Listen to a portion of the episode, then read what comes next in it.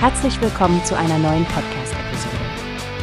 Diese Episode wird gesponsert durch Workbase, die Plattform für mehr Mitarbeiterproduktivität. Mehr Informationen finden Sie unter www.workbase.com. Hast du was vom Golfstar Anthony Kim gehört, Stephanie?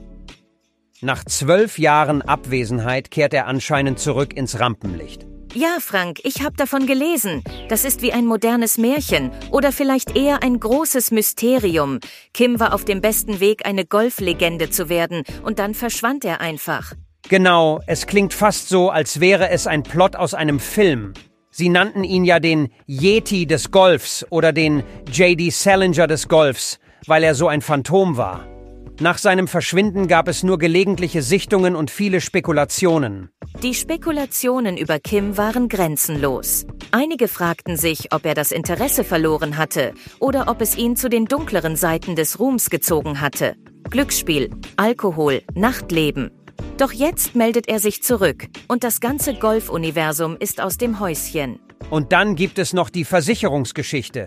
Man munkelt, er hat eine hohe Summe bekommen. Irgendwo zwischen 10 und 20 Millionen Dollar wegen seiner Sportinvalidität. Er hätte das Geld zurückzahlen müssen, wenn er ins Profigolf zurückgekehrt wäre. Vielleicht ist das einer der Gründe für sein langes Schweigen. Trotzdem bleibt die Frage, wie viel von seinem einstigen Können er noch hat. Die Golfwelt hat sich verändert und Kim ist jetzt 38. Wettkampferfahrung? Fehlanzeige. Aber die LEV-Tour hat ihm eine Wildcard gegeben, vielleicht wegen des Hypes, den seine Rückkehr mit sich bringt. Absolut, es ist eine Serie, die für Schlagzeilen bekannt ist, auch für ihre umstrittenen Finanzquellen aus dem Saudi-Staatsfonds. Sie scheinen bereit zu sein, tief in die Tasche zu greifen für große Namen, um Aufmerksamkeit zu generieren. Ich bin wirklich gespannt, was er auf den Platz bringen wird. Was denkst du, Frank? Ist das Kims großer zweiter Akt oder ist es vielleicht nur ein kurzes Zwischenspiel? Ich hoffe, es ist ein Comeback, Stephanie.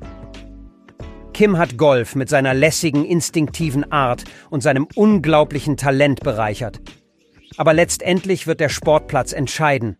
Es wäre ein echtes Sportmärchen, wenn er nach all den Jahren noch einmal groß aufspielen könnte.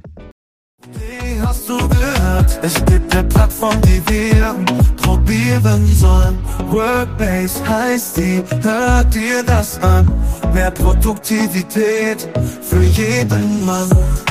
Werbung dieser Podcast wird gesponsert von Workbase. Mehr Mitarbeiterproduktivität, hört euch das an. Auf www.workbase.com